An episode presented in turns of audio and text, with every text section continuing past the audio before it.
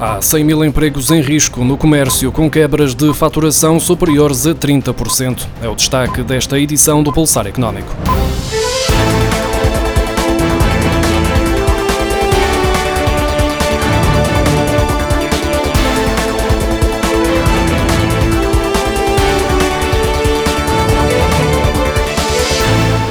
Há 100 mil postos de trabalho em risco devido ao impacto que a pandemia está a ter no setor do comércio, de acordo com a Associação de Marcas de Retalho e Restauração.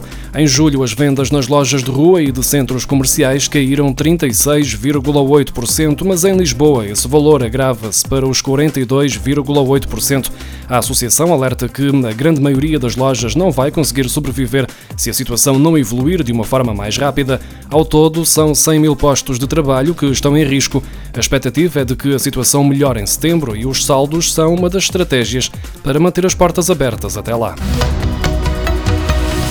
Os centros comerciais em Portugal registaram em julho uma quebra de vendas aproximada de 25%, face ao verificado no mesmo período de 2019, segundo revela a Associação Portuguesa de Centros Comerciais em comunicado divulgado esta terça-feira. A exceção são os espaços localizados na área metropolitana de Lisboa, que ainda se encontram com uma limitação de horário, tendo por isso apresentado quebras de vendas que representam 40%, face ao mesmo período do ano passado. As limitações de horário nos centros da área metropolitana de Lisboa fizeram-se sentir também no número de visitantes, com menos 47%, enquanto no resto do país os centros comerciais receberam em média menos 30% de visitantes no mês passado. Alguns setores que têm sido identificados como mais vulneráveis ao impacto da pandemia, e é esses que a banca portuguesa tem vindo a aumentar a exposição, um risco para o qual o Banco de Portugal já alertou. O maior aumento de exposição aconteceu no setor de alojamento e restauração, aquele que tem sido mais penalizado pela crise pandémica. No final do primeiro semestre, a carteira total de crédito às empresas ascendia a 73.280 milhões de euros, valor que representa uma subida de 1,1% em relação ao igual período de 2019. Nesse quadro, a exposição da banca só diminuiu nos setores dos transportes e de atividades administrativas. Em todos os restantes casos, aumentou, com destaque para o setor do turismo.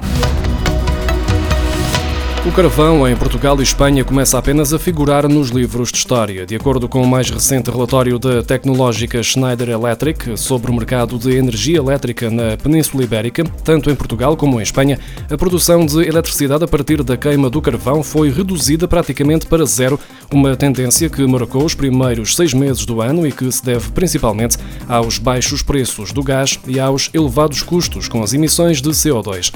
Os dois países já se tinham comprometido a encerrar todas as centrais a carvão nos próximos três anos, até 2023, mas o processo acelerou-se já no primeiro semestre de 2020. No primeiro semestre, apenas meio por cento da eletricidade produzida em Portugal teve origem a partir do carvão.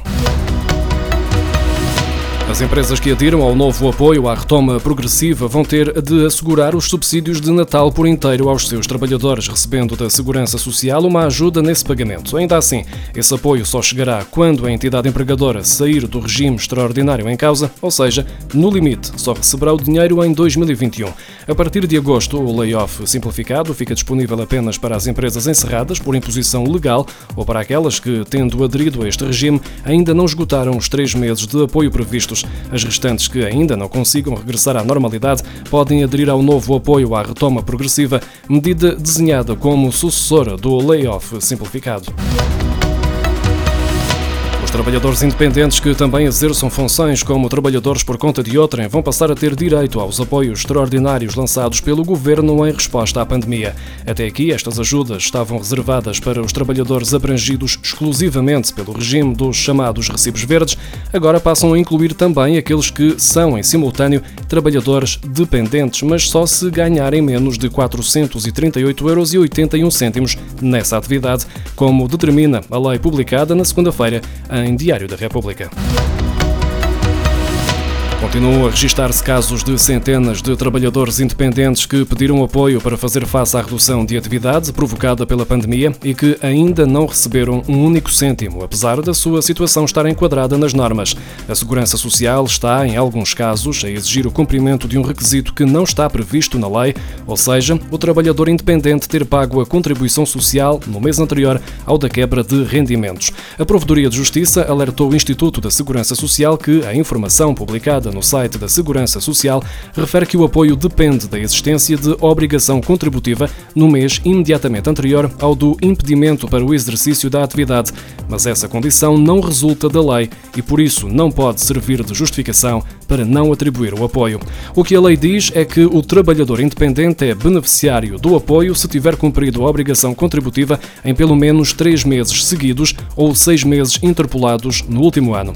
Há também trabalhadores que continuam a não receber o apoio porque foram confrontados com o indeferimento justificado com frases vagas e desfasadas da real situação do trabalhador. Por exemplo, não cumpre a condição de acesso ao apoio ou o trabalhador não é trabalhador independente exclusivo. A Segurança Social não concretiza as razões do impedimento no acesso ao apoio, não responde aos e-mails e nos contactos por telefone ninguém sabe explicar o que se passa. A Provedoria de Justiça sublinha que o organismo público não pode indeferir processos sem dar a conhecer os fundamentos, já que é obrigado pelo Código do Processo Administrativo. De recordar que no início de julho, após a queixa da Associação Precários Inflexíveis, os indeferimentos foram justificados com problemas informáticos devido a dados desatualizados e que a situação seria resolvida. Um mês e meio depois, a situação mantém-se inalterada porque o verdadeiro motivo não ajuda à popularidade de um governo. Isto porque o Estado não tem dinheiro suficiente para que todos os apoios prometidos sejam cumpridos e por isso é preciso ganhar tempo com indiferimentos, com as velhas justificações sobre os supostos problemas informáticos e promessas de que tudo será resolvido, na esperança de que, entretanto, os cofres voltem a encher.